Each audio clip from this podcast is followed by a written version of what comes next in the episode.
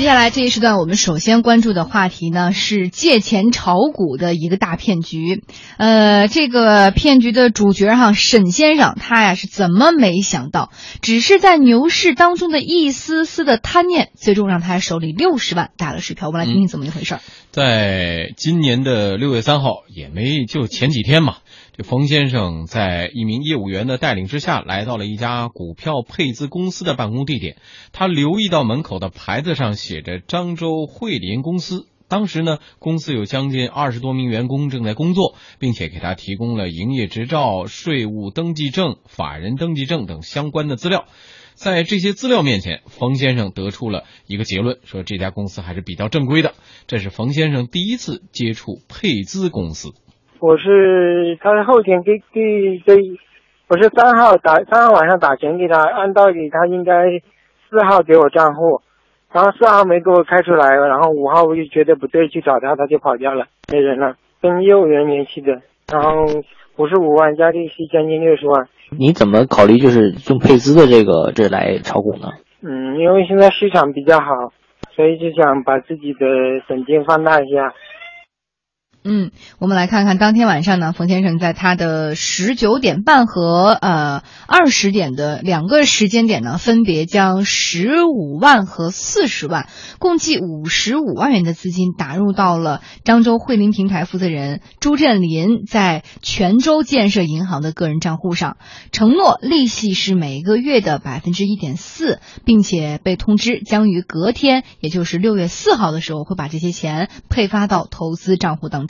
嗯，可是到了第二天，一直等到了下午，冯先生都没有收到来自公司开通账户的任何信息。到了六月五号，他就怀着疑虑的心情来到漳州汇林公司，发现这家公司已经关门大吉了。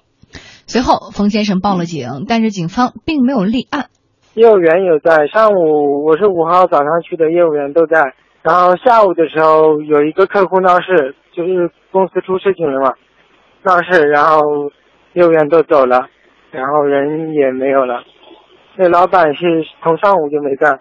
然后现在你们报案了吗？报案了，这边经侦支队没有立案。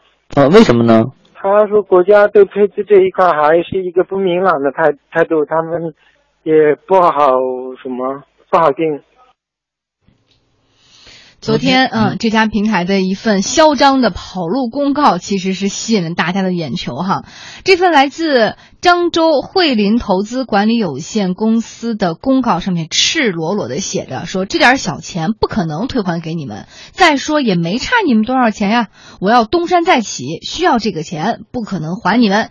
我现在先回老家，不用来找我们啊，不用来找我，找我也不会给你们。后面写四个字儿，特此公告。嗯。冯先生也说啊，没过多久，这份公告就被撕下来了。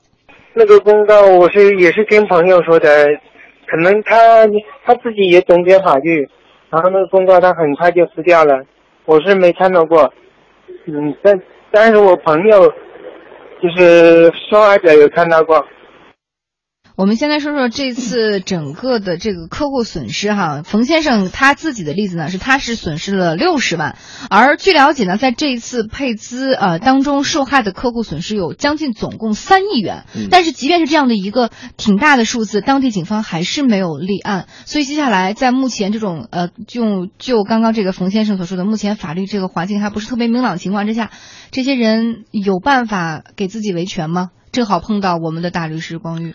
嗯，这是当地警察行政不作为、玩忽职守，没有什么可说的。你去告警察就立案是吗？当然的该立案了。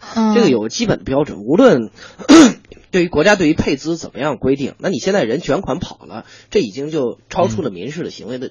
那你当地警察懒政不作为，那你这就是违反了一个最基本的这个法律规定。所以呢，你如果想做的话，那你肯定就去，嗯，要么就去打督察的电话。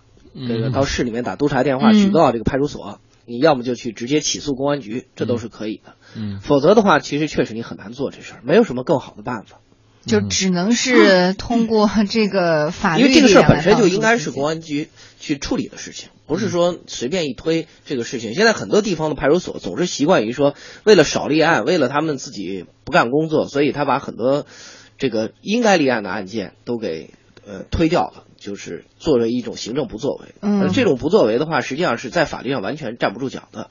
实际上，任何一个报案，在这里我也给听众朋友普及一个知识：任何一个报案，派出所都应该首先接下来这个案件，其次呢，记录下来以后给你一个接收案件的通知书。嗯，那么这个通知书是。你完全有，只要你去报案，无论是口头还是书面，一定要给你的。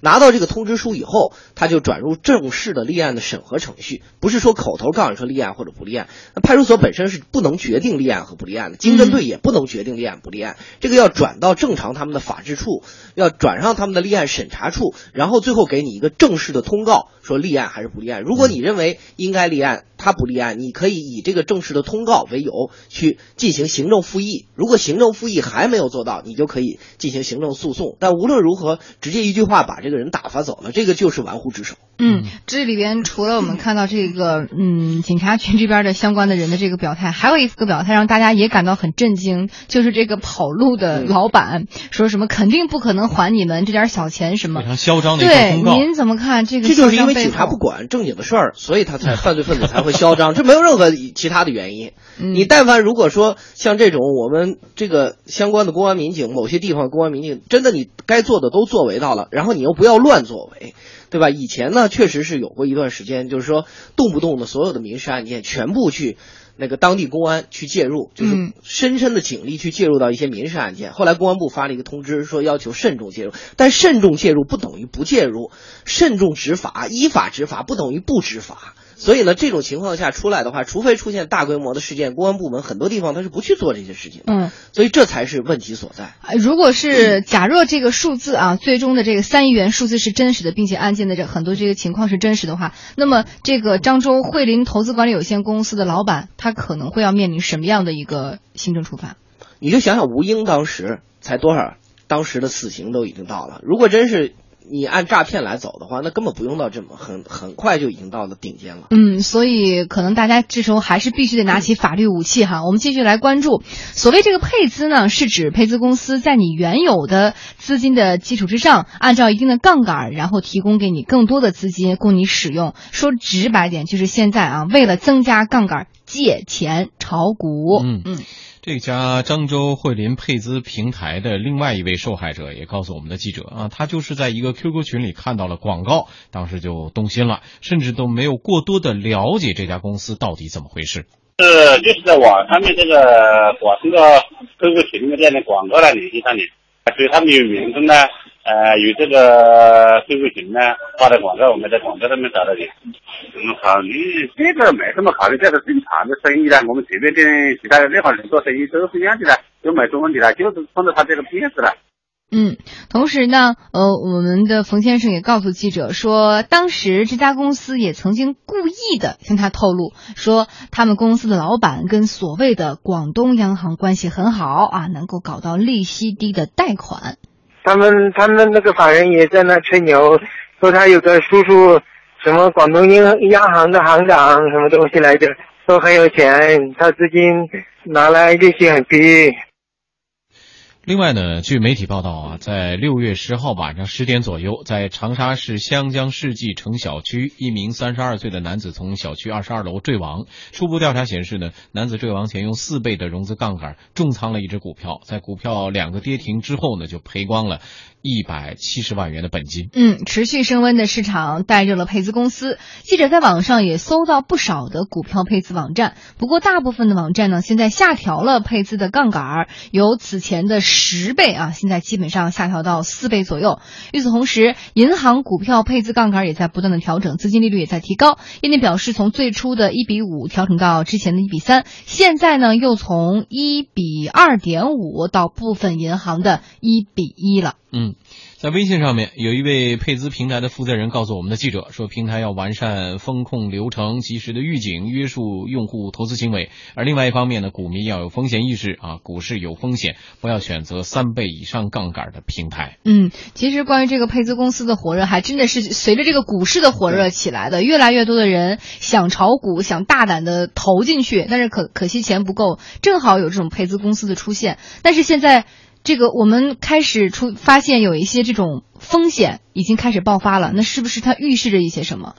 其实配资这个事儿，就是如果我们做股票市场来说，很简单，就是融资嘛，融资融券。对，这这是证证证券公司很多不过这个是他会有这个给个人的。但是你别忘了，这个是一个金融业务，这是一个证监会也好，银监会也好批准了以后才能进行的金融业务。为什么金融要进行监管？就是因为金融关系到每个人，关系到老百姓的一个身家性命的问题，不是一种真正。有资质的这样一个金融机构，你做这个的话就有相当大的风险。那当然，反之就是说，在监管部门审核这个机构的时候，其实是考量到这个风险了。嗯，就是给你预设了一个防火墙。那么这种民间的配资机构，第一，这个本身经营是不合法的。我们知道，这个正常来讲。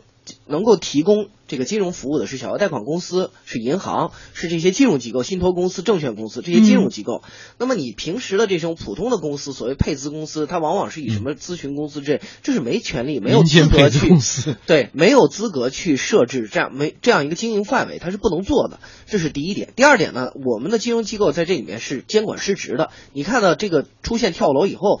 那么银监会才出来说，呃，证监会才出来说，证券公司不允许做配资啊，或者高杠杆的。嗯，其实，那你第一，你允许这个业务，那不仅因为不会因为一个人怎么样，你就不允许了。那反之，之前你做什么呢？因为这个事情本身涉及到证券，涉及到融资，本身。会涉及到一个多头监管，到底金融秩序这个出现问题是由谁来管？其实更多的应该是由我们的央行或者银监会来去对这个处理。但是显然行政机构在里面这么大的一个规模配资，我不能说这个监管机构是默许，以便推动股市向上走，但至少它在监管里面是失职，没有做到应该做的监管。嗯，所以呢，这种公司本身就是违法的。当然，在这里面我也要提醒，就是说我们这些股民朋友一个。呃，这世界上没有天上掉下来馅饼。你看，它配资说一点四的利率也好，那银行的利率才只有每年这个三十万的这个大额储蓄的银行的利率，我印象中只有三点六七。那怎么普通的一个小公司就能给你这么高的利率？不要轻易相信这些高额的这种回报。须知这个世界是非常公平的，没有人说。比你更傻，你也不可能比别人更聪明。往往这种高额的回报，最后就带来的高额的风险。嗯，所以大家也要多多关注这方面的一些信息哈。好，呃，感谢光玉的点评。本时段为大家呃带来的是借钱炒股的骗局。